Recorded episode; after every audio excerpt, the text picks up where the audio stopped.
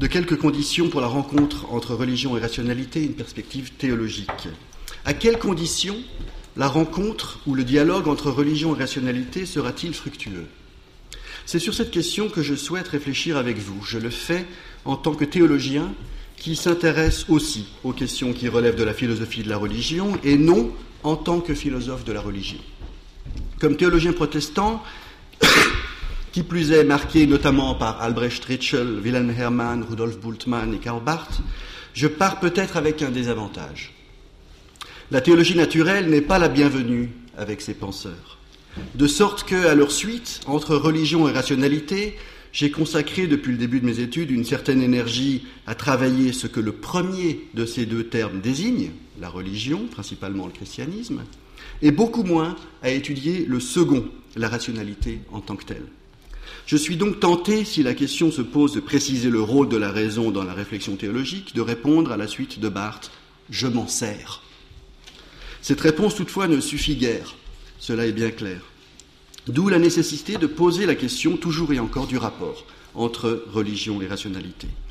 J'aimerais, dans ce qui suit, proposer cinq conditions qui me paraissent indispensables en vue d'un dialogue fécond entre religion et rationalité. Les cinq, je vous les annonce comme ça brièvement, préciser le sens des termes, éviter les réductions, la religion et son objet, troisième, la critique mutuelle euh, plutôt que la soumission entre les deux, c'est le quatrième point, et puis pas de découplement, c'est le cinquième point. D'abord, préciser le sens des termes. Il convient de préciser le sens de ces termes, religion, rationalité, sans réduire leur richesse sémantique. Cette tâche est, on le devine, ardue. Nous avons affaire à deux champs distincts, foisonnants, à deux immenses forêts qu'il est difficile de délimiter et de pénétrer. Il faut malgré tout tenter quelque chose. J'imagine que c'est aussi au fil du colloque que nous ferons ce travail. On peut commencer par préciser qu'ici religion signifie souvent christianisme même si d'autres traditions religieuses peuvent aisément être associées à ce type de réflexion, comme aussi des réalités qui, à première vue, ne relèvent pas de la catégorie religieuse.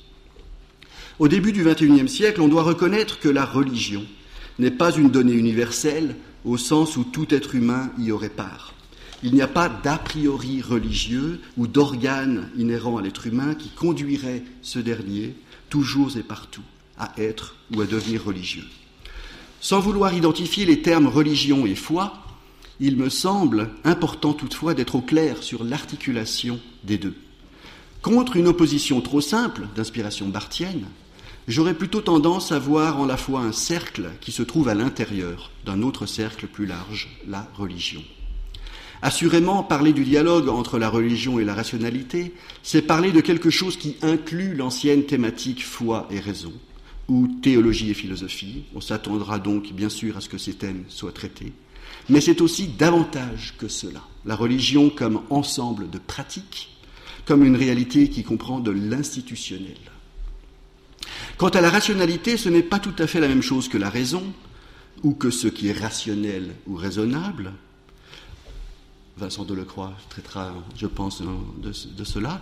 Ce n'est pas non plus la même chose que le rationalisme, et pourtant, les liens, ne serait-ce qu'au niveau étymologique, sont évidents. La rationalité, pourrait-on commencer par avancer, c'est l'exercice de la raison, son usage tous azimuts. Mais cet usage varie. Il peut être un simple moyen en vue d'une fin, il peut être question d'user de la raison pour obtenir un résultat tangible, empirique, mesurable, on parlera peut-être de rationalité instrumentale. La raison apparaît alors comme un outil mental une fonction de l'esprit. Elle est une faculté parmi d'autres, elle est appelée à éclairer tous les domaines de la réalité. On associera souvent cette vision de la raison à la modernité occidentale. Cette manière d'envisager la, raison, l'historien des idées Martin Jay de l'Université de Californie à Berkeley, dans un ouvrage récemment paru, The Eclipse of Reason, ou After the Eclipse of Reason, euh, non, Reason After Its Eclipse. Euh, ce penseur, dans un ouvrage récent, l'appelle la vision étroite de la raison. C'est amusant, il l'appelle la Narrow Church Vision, qu'il distingue de la vision plus large, Broad Church, plus écuménique, ce sont ces termes, mais aussi plus étoffée et inclusive, more robust and inclusive, de la raison, qui ne tend pas à vouloir coloniser l'autre pour y apporter la raison, mais qui décèle chez l'autre, dans les domaines les plus variés, des éléments qui pourraient conduire à une forme plus large de la raison. Il y aurait donc d'un côté la raison conçue en un sens large, broad church, et appelée à s'élargir, et de l'autre la rationalité qui tente à restreindre, à limiter la raison et à coloniser l'autre. Il n'est pas inutile, je pense, de garder à l'esprit ces deux manières d'appréhender la raison. Notons l'asymétrie foncière qui existe entre religion et rationalité. La religion est une donnée historique qui se caractérise par une très grande pluralité de phénomènes. Elle est une donnée historique qui trouve des adhérents, des sympathisants, des détracteurs, mais aussi des personnes qui ne veulent rien avoir ou à faire avec elle. Dans le cas précis du christianisme, la religion est souvent désignée par le terme de foi, qui ne signifie pas une qualité ou un aspect de l'existence humaine à côté d'autres aspects ou qualités, au même titre que l'entendement, la raison, la volonté, l'expérience, le sentiment.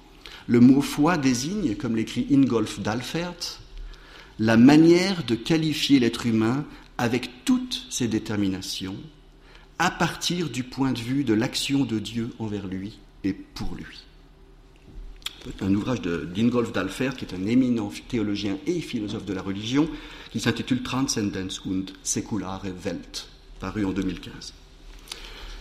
La rationalité, elle aussi, n'est pas forcément une donnée universellement connue de tous les êtres humains, mais elle est tout de même, en tant qu'exercice de la raison, une donnée de base, il me semble, à des degrés et à travers des usages divers, pour l'immense majorité des êtres humains, donc asymétrie. J'en viens à mon deuxième point, éviter les réductions. Martin Jay, on l'a vu, dénonce à la suite de grandes figures de la philosophie du XXe siècle, Heidegger, Blumenberg, Adorno, Horkheimer, c'est un grand spécialiste de l'école de Francfort, ce qui lui apparaît comme de graves réductions et limitations de la raison en modernité. Ces tendances poussent la religion vers d'autres régions, vers d'autres dimensions ou aspects de l'existence humaine, comme par exemple le sentiment. C'est ce qui a eu lieu dans le romantisme, par exemple, ou dans des théologies, des pensées influencées par le romantisme. Mais il peut aussi y avoir un mouvement en dehors, vers le dehors de la rationalité, en réaction à certaines formes d'exaltation de la raison, qui font de cette dernière le juge ultime, la norme absolue, la raison sans limite, pour reprendre le titre d'une des communications. J'y reviendrai.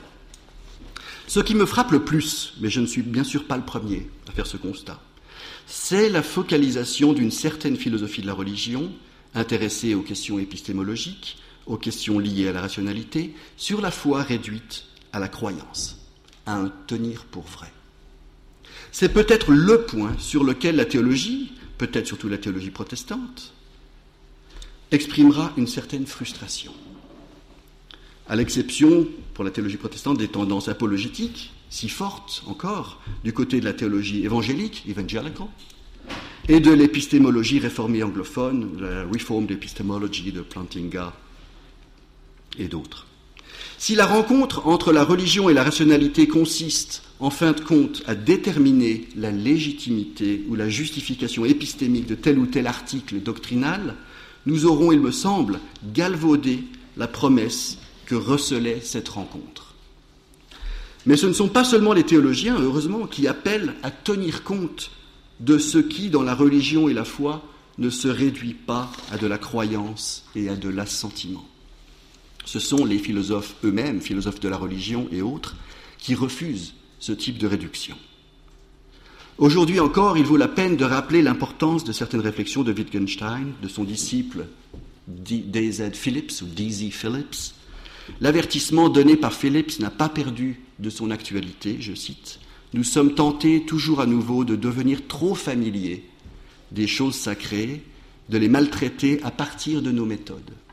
Une manière de considérer mes travaux, c'est d'y voir une série d'attaques contre les méthodes immodestes qu'utilisent parfois les philosophes de la religion. Fin citation. Comme l'écrivait déjà Augustin dans ses commentaires des psaumes, il n'est pas inutile de distinguer entre croire à Dieu, credere Deo, ou croire que Dieu existe, et croire en Dieu, credere in Deum. Croire en Dieu, c'est davantage, écrit Augustin, que croire à Dieu. Hoc est etiam credere in Deum, quod utique plus est quam credere Deo. Pourquoi? Parce que croire en Dieu, pour Augustin, implique l'amour de Dieu. Il écrit Voilà en effet ce que signifie croire en Christ, cela signifie aimer le Christ, non pas comme les démons qui croyaient, mais qui n'aimaient pas. La foi religieuse, en tout cas pour ce qui relève de la théologie chrétienne, est indissociable de l'espérance et de l'amour. Cela signifie qu'elle a conscience de ne pas pouvoir s'assurer elle-même au niveau épistémique, par exemple en déterminant la probabilité de la résurrection comme chercha le faire Richard Swinburne en se servant du théorème de Bayes au début du XXIe siècle. J'avais eu l'occasion d'entendre Swinburne lors du, colloque d'adieu de Walter Stoff à la Yale Divinity School, ou à Yale. Euh, c'est vrai que j'avais été assez effaré d'entendre Swinburne euh, tenter d'expliquer la the probability of the resurrection. Il est frappant de constater la profondeur du fossé qui divise d'une part celles et ceux qui prétendent démontrer la probabilité et l'évidence de certains aspects qui relèvent de la foi, en l'occurrence chrétienne, et de l'autre, celles et ceux qui considèrent la foi comme un saut dans le vide, dans l'obscurité. Il y a celles et ceux pour qui la foi est parfaitement foi en raison de, c'est-à-dire sur la base ou tout le moins en lien avec des démonstrations et des évidences, et il y a celles et ceux pour qui la foi est foi malgré tout, y compris malgré ce que la raison nous dit, de manière analogue à l'espérance biblique et théologique, qui est espérance, selon le mot de Paul, contre toute espérance. Notons d'ailleurs que le mot de Paul concerne la figure archétypale, non seulement pour la foi, mais aussi pour l'espérance, d'Abraham, une figure sur laquelle je reviendrai plus loin. En suivant Horkheimer et Martin Jay, on peut parler, dans le premier cas de figure, d'une éclipse de la foi, réduite à un assentiment qui s'appuie sur des démonstrations, et dans le second cas de figure, d'une éclipse de la raison, comme si la foi pure réclamait le bannissement de la raison.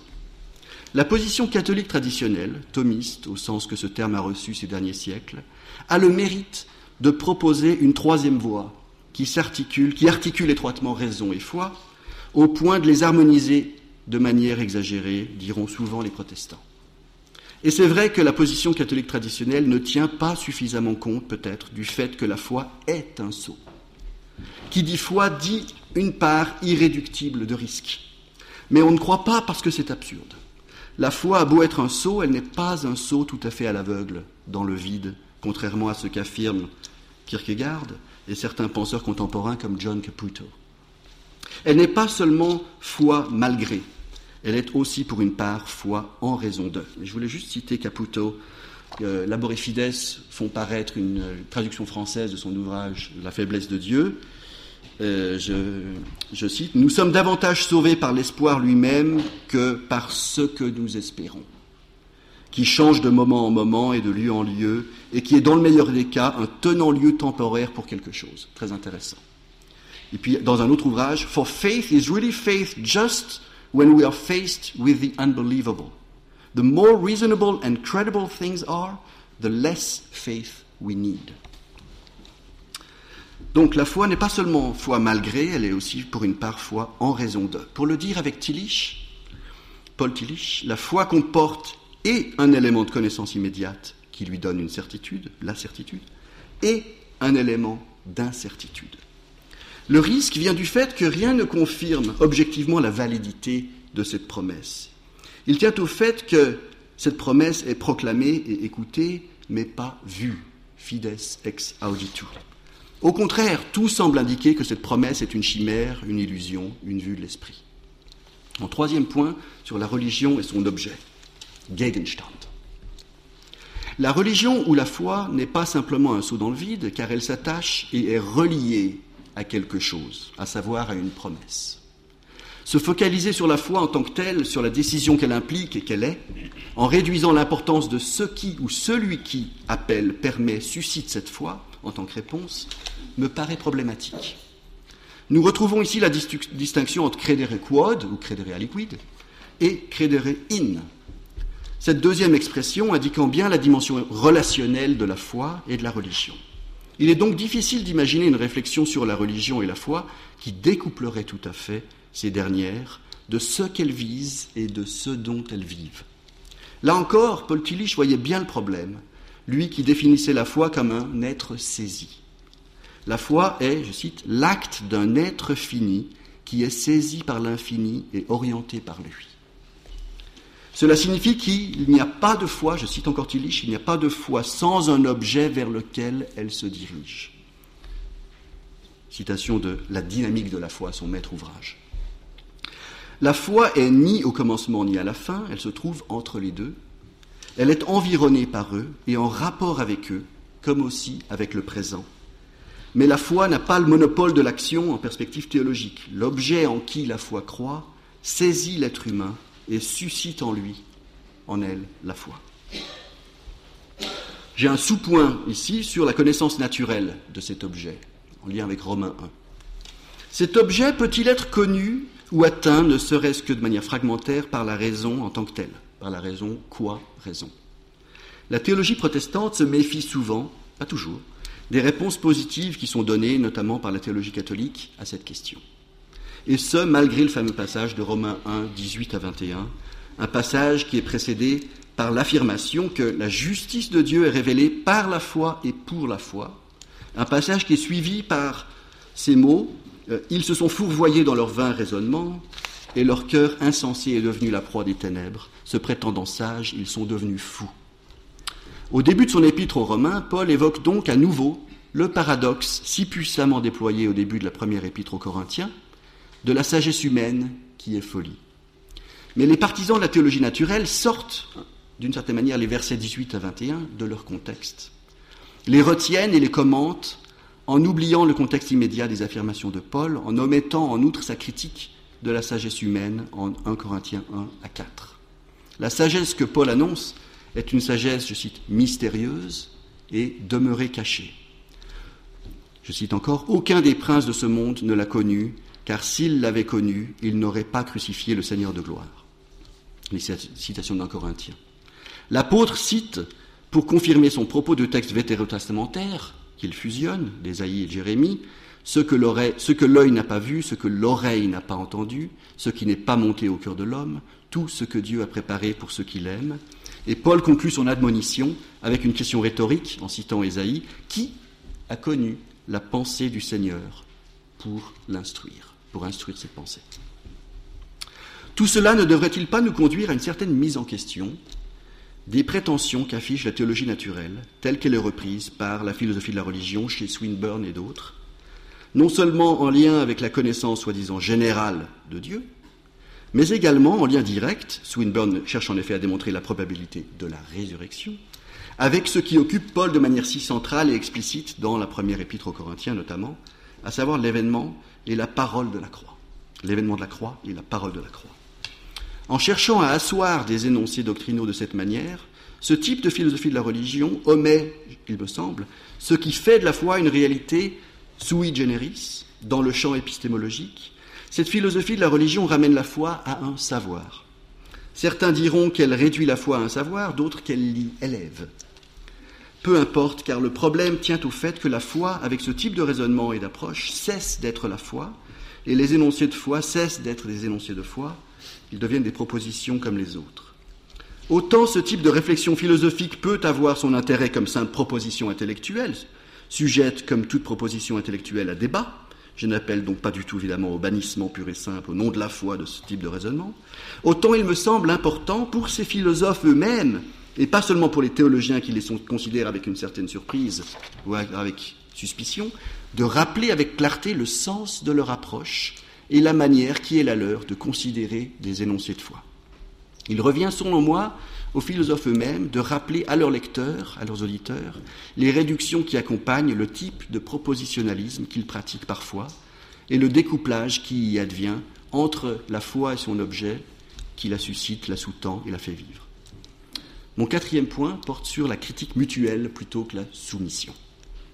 Les modèles qui parlent d'une soumission ou alors d'un rôle, de servante, de la philosophie et de la raison par rapport à la théologie et à la foi, ou inversement, ont le plus souvent fait long feu. Certes, la philosophie de la religion, qui travaille sur des énoncés doctrinaux ou des énoncés de foi, en postulant une théorie de la théologie naturelle, continue de penser que de tels énoncés peuvent être vérifiés par la raison et donc en quelque sorte passer le test de la rationalité. Les propositions les plus intéressantes, qui viennent tant du côté théologique que philosophique, refusent la mise sous tutelle de la foi par la raison, comme aussi l'inverse. Mais le problème est délicat et tient en partie au fait que la foi est forcément en lien avec son objet sous la forme de représentation humaine de cet objet, Gegenstand. Or, ces représentations sont toujours inadéquates. Elles sont toujours, et toujours à nouveau, elles ont toujours besoin d'être mises en question, critiquées. La Bible elle-même recèle diverses représentations de Dieu que la modernité a jugées inadéquates. Je pense ici à la célèbre critique par Kant dans le conflit des facultés du récit de la ligature d'Isaac euh, en Genèse 22. Il n'est pas dans l'intérêt pour la théologie de ne pas entendre et de rejeter de telles mises en question, que ce soit au nom d'une vision élevée, mais en fin de compte docette, de l'inspiration du texte biblique, ou au nom de quelque autre conviction. La théologie en modernité ne peut ni ne doit donner le moindre soupçon d'une quelconque nostalgie de l'ère prémoderne, où des critiques comme celles émises par Kant étaient plus difficiles, voire impossibles à concevoir ou à exprimer. En même temps, la théologie doit refuser, je pense, que la foi soit transmuée en une forme de déisme ou de simple humanisme. De toute manière, ce qui apparaissait encore comme un socle commun à la théologie et à la raison, à savoir les thèmes de la création, du Dieu créateur et intelligent, du jugement dernier, tout cela a disparu depuis longtemps. Et donc ce que William Placher a appelé la domestication de la transcendance, un phénomène tout de même assez typique d'une certaine modernité, doit être étudié et évité. Nous devons résister à la tendance moderne de faire de l'être humain, de sa conscience ou de sa raison, le centre de tout et le critère final, l'aune, à partir de laquelle tout peut et doit être critiqué et éclairé. La théologie résistera souvent à cette manière d'élever la raison au-dessus de tout, au nom d'une autre lumière, celle de l'Évangile, qui elle aussi éclaire notre réalité. Que la lumière de la raison critique éclaire, y compris de l'extérieur, cette autre lumière, celle de l'Évangile, voilà qui rend un grand service aussi à la théologie, afin de confondre moins souvent cette lumière, celle de l'Évangile, avec diverses conceptions que nous nous faisons d'elle. Et le programme bultmannien de la démythologisation répond à cette exigence. Qui ne conviendra pas du fait que la critique radicale de la religion au XIXe siècle et au XXe vaut bien mieux que les nouveaux athées anglophones, Dawkins, Harris, Hitchens, et que la théologie académique, tout au long du XXe siècle et jusqu'à nos jours, a été profondément influencée, de manière souvent positive, par cette critique philosophique du XIXe, les maîtres du soupçon. Il ne, il ne peut donc pas plus s'agir d'invoquer nos critères de rationalité pour confirmer la thèse qui veut que la foi est tout à fait raisonnable, que de mettre la lumière de l'Évangile sous le boisseau en la dénaturant à partir de la lumière de la raison qui lui interdit d'être ce qu'elle est. La philosophie, donc, soit comme ancilla, soit comme magistrat de la foi et de la théologie. La, la philosophie est ni ancilla ni magistrat par rapport à la théologie. Elle en est plutôt la partenaire dans un dialogue critique et constructif. Philippe Capel-Dumont part d'une alliance entre les deux. Si je vois bien, Spinoza défendait déjà un rapport de ce type dans son traité théologico-politique de 1670, il écrivait Aucune des deux ne doit être l'esclave de l'autre, mais chacune d'elles doit obtenir son royaume sans nulle opposition de leur part. Mon dernier point, contre le découplement foi-raison. La posture kantienne, qui n'hésite pas à critiquer certaines représentations de Dieu, est légitime et importante même si sa manière de soumettre le texte biblique au test de la raison peut paraître un peu rapide et simple. Une partie de la théologie protestante libérale a suivi Kant et les déistes, supprimant ce qui rebute la raison et ce qui contredit l'examen critique et historique des sources bibliques. Que dire par contre de la thèse inverse, celle de Kierkegaard, qui fait d'Abraham le modèle, le type même de la foi comme risque, comme saut, comme obéissance quasi aveugle au commandement, qui est bel et bien un commandement divin pour lui pas de mise en question de ce point. Nul doute que le découplement de la foi et de la raison, qui semble sous-tendre, soyons prudents, l'interprétation proposée par Kierkegaard, inquiétera certains. Kierkegaard lui-même était conscient du danger. Juste cette petite phrase. Peut-on parler franchement d'Abraham sans courir le risque d'égarer quelqu'un qui ferait la même chose Dans crainte et tremblement. Il est aisé d'actualiser la thèse de Kierkegaard et de la mettre en parallèle avec certains fanatismes religieux contemporains euh, qui prônent la violence, qui agissent de manière violente, avec une violence aussi aveugle que la foi telle que semble la concevoir le penseur danois. Faut-il alors associer, aussi étroitement que le fait la position catholique classique et contemporaine, Dieu et la raison, Dieu et le logos, je reviens un tout petit peu sur ce point, faut-il suivre Joseph Ratzinger, Benoît XVI, et son discours de Ratisbonne sur la foi, la raison et l'université? Selon Ratzinger, Dieu ne transcende pas la raison, Dieu agit sun logo, avec logos. Autant il me paraît juste d'affirmer que Dieu agit sun logo, si logos signifie la parole et le Christ, autant il me paraît problématique de dire que Dieu ne transcende pas la raison si nous entendons par raison la raison de l'être humain. Il faut veiller à ne pas confondre les différents sens du mot logos, à savoir son sens théologique et christologique, d'un côté, son sens philosophique et épistémologique de l'autre.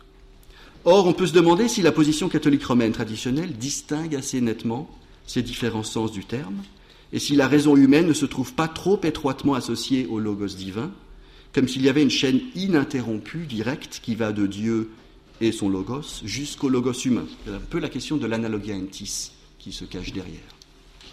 Ce qui, dès lors, me semble être insuffisamment mis en évidence dans la vision esquissée par Ratzinger, comme par d'autres penseurs catholiques, c'est le thème du renouvellement de l'intelligence. Romains 12. Paul écrit Je vous exhorte donc, ne vous conformez pas au monde présent, mais soyez transformés par le renouvellement de votre intelligence pour discerner quelle est la volonté de Dieu, ce qui est bien, ce qui lui est agréable, ce qui est parfait. La théologie protestante aime citer ce passage. Cela lui permet de rappeler que l'harmonie foncière entre la raison et la foi, telle que la postule la tradition catholique romaine, si je vois bien, n'est peut-être pas aussi conforme à la vision paulinienne et à de nombreux écrits bibliques qu'elle ne le pense. Assurément, deux anthropologies théologiques se font face ici, avec des conceptions divergentes du péché, c'est-à-dire de la rupture entre l'être humain, y compris sa raison et Dieu. Plutôt que d'étudier ces divergences, je me contenterai ici, au terme de cette communication, de souligner l'importance que revêt souvent en théologie protestante l'idée de la disharmonie entre la foi et la raison, non pas pour dire que la foi est sans raison, mais pour indiquer le fait que la foi a sa propre rationalité, qui diffère de ce que la raison en tant que telle saisit, considère et atteint. La théologie ne cherche donc nullement à découpler la foi de la raison, elle ne cherche pas non plus à s'immuniser contre les critiques, voire les attaques de la raison. La foi cherche plutôt à se comprendre, à comprendre ce qui la fait vivre et ce vers quoi elle est appelée à s'orienter. Son lien par rapport à l'Évangile, qui est la lumière qui l'éclaire et qui éclaire la réalité, passe avant son lien à la raison. La foi se rapporte à l'Évangile comme à son unique maître. C'est la part de vérité dans la position de Kierkegaard. Mais la raison humaine ne s'en trouve pas pour autant dénigrée et dévalorisée, sauf dans les cas où la raison est d'emblée absolutisée et divinisée. Elle est aussi une lumière différente, faillible, dont la fonction critique mais aussi constructive est indispensable dans la quête d'intelligence qui est celle de la foi. Pour se rapporter à l'Évangile comme à son unique maître, la foi ne peut ni ne veut congédier la raison, elle la met à contribution, elle s'en sert. On revient un petit peu à Karl Barth au début. Mais en s'en servant, sans la servir, la foi ne perd pas de vue ce qui, dans l'Évangile, dépasse, déborde, voire contredit ce que la raison peut lui dire. La foi et la théologie ne dépendent pas du respect du principe de non-contradiction de la même manière qu'elles dépendent de l'Évangile qui les suscite et les nourrit. Il y a subordination, il me semble, et non équivalence. Cela dit, il est bien clair que la raison et la rationalité ont un rôle important à jouer dans la connaissance et la reconnaissance de Dieu, qu'est la foi, dans le processus par lequel l'être humain est transformé par le renouvellement de son intelligence, et dans la réflexion qui cherche à penser ce que signifie aujourd'hui encore cette transformation et ce renouvellement, et ce qu'ils impliquent pour nous, pour la communauté chrétienne et pour le monde dans lequel nous vivons. Je vous remercie, j'espère pas avoir trop débordé. Parfait, au contraire, nous avons encore 5 euh, minutes.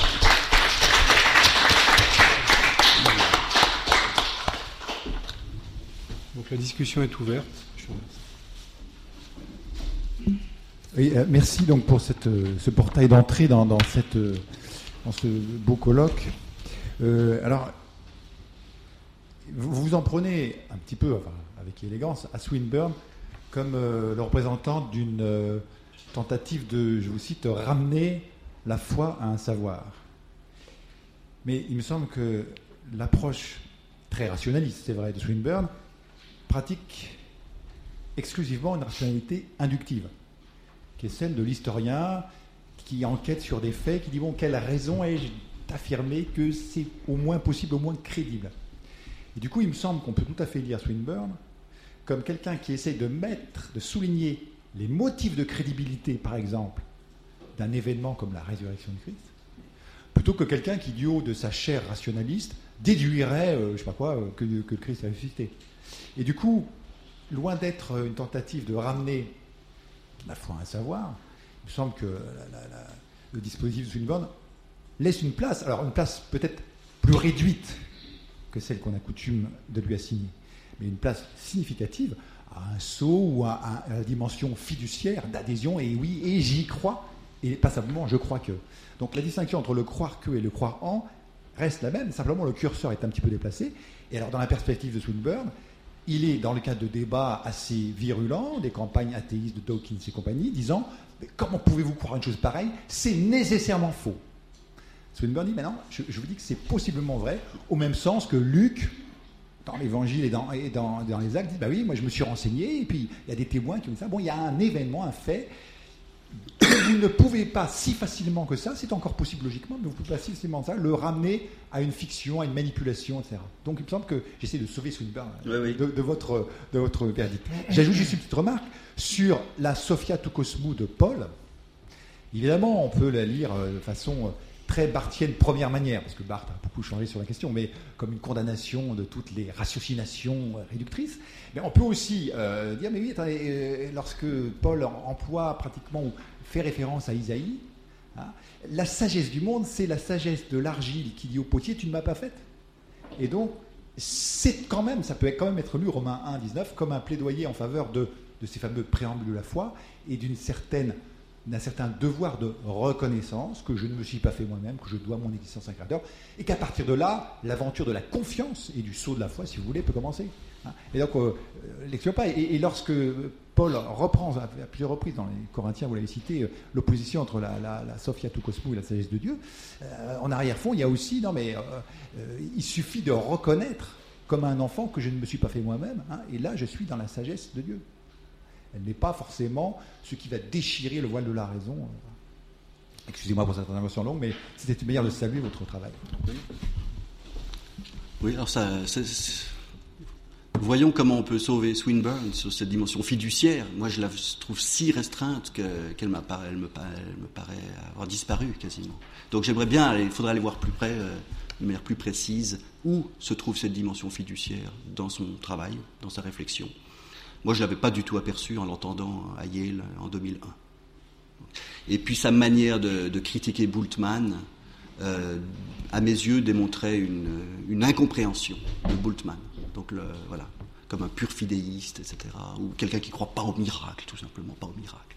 Donc j'avais été très très frappé aussi dans le question-réponse qui avait suivi sa conférence sur ce qu'il disait de, de Bultmann, qui caricaturait de manière incroyable cette pensée.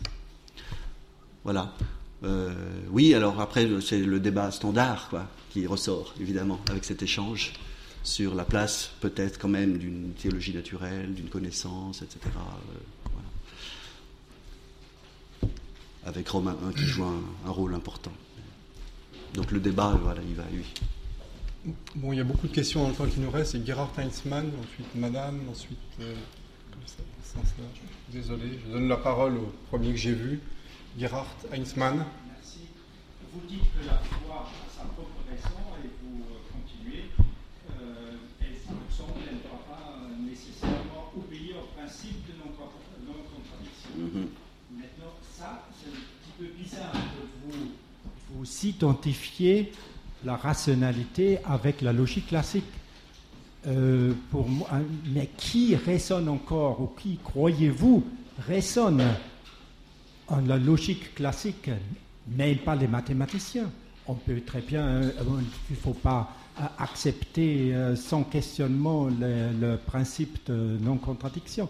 C'est-à-dire, cette, cette, je vous appelais sa propre raison, j'aimais bien savoir ce que c'est, et je suppose que c'est justement rien d'autre que l'on raisonne, par exemple, dans les mathématiques où on utilise des systèmes sémiotiques qui sont très, très, très différents de la logique, comme vous croyez.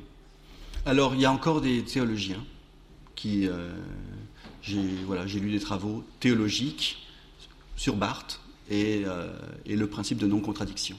Et donc, L'usage du c'était- Donc, il y a des, il y a des débats. Pardon C'est c'est pas, c'était il y a 60 ans. Oui, mais c'est. Oui, 70 ans, mais. D'accord, d'accord. Non, non, mais je veux dire, il y a des, ou- il y a des travaux contemporains sur ces questions de, voilà, du principe de non-contradiction. Et...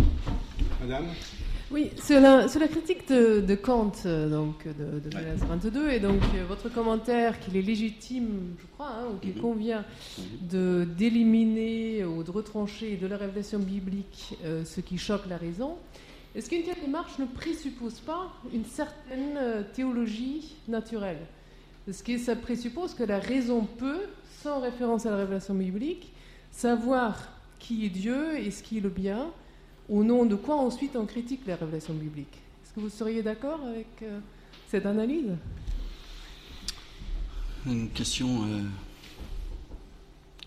intéressante. J'ai- J'aurais dû passer plus de temps sur Kant et Kierkegaard, ça me, fascine depuis longtemps, euh, ce conflit des interprétations sur euh, Genèse 22. Euh, et Merold Westphal, qui était un de mes collègues à, Fordham, euh, travaillait aussi, j'avais invité à, donner une conférence sur ce sujet. Donc je trouve ça tout à fait passionnant. Qu'est-ce qu'on fait de ce, débat Kant-Kierkegaard sur Abraham? Je pense peut-être qu'on peut euh, dire que euh, Kant, et, d'ailleurs ça a été fait par certains, chercheurs à la Trinity Evangelical University euh, dans l'Illinois, Kant, lire Kant comme un théologien et pas simplement comme un philosophe. Et donc peut-être qu'on peut envisager sa réflexion comme plus qu'une simple théologie naturelle. C'est peut-être une piste possible, je ne sais pas. Mais vous posez une bonne question euh, sur euh, là-dessus.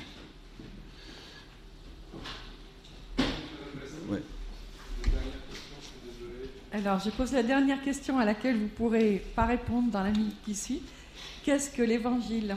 Est-ce que c'est la dernière édition de Nestlé Aland Bien sûr que non. Mm. Bien sûr que non. Et c'est tout le travail théologique. Quand on parle de la raison de la foi, etc., hein, quelle est la, la rationalité intrinsèque à la foi Eh ben, euh, voilà, on, on annonce le programme de ce que la théologie doit essayer de, de penser. L'établissement- du texte joue un rôle tout de même. Oui, il Mais- dépend, il dépend d'une euh, d'une activité rationnelle. oui, oui. Mais il la, dé- il la déborde aussi bien largement, évidemment.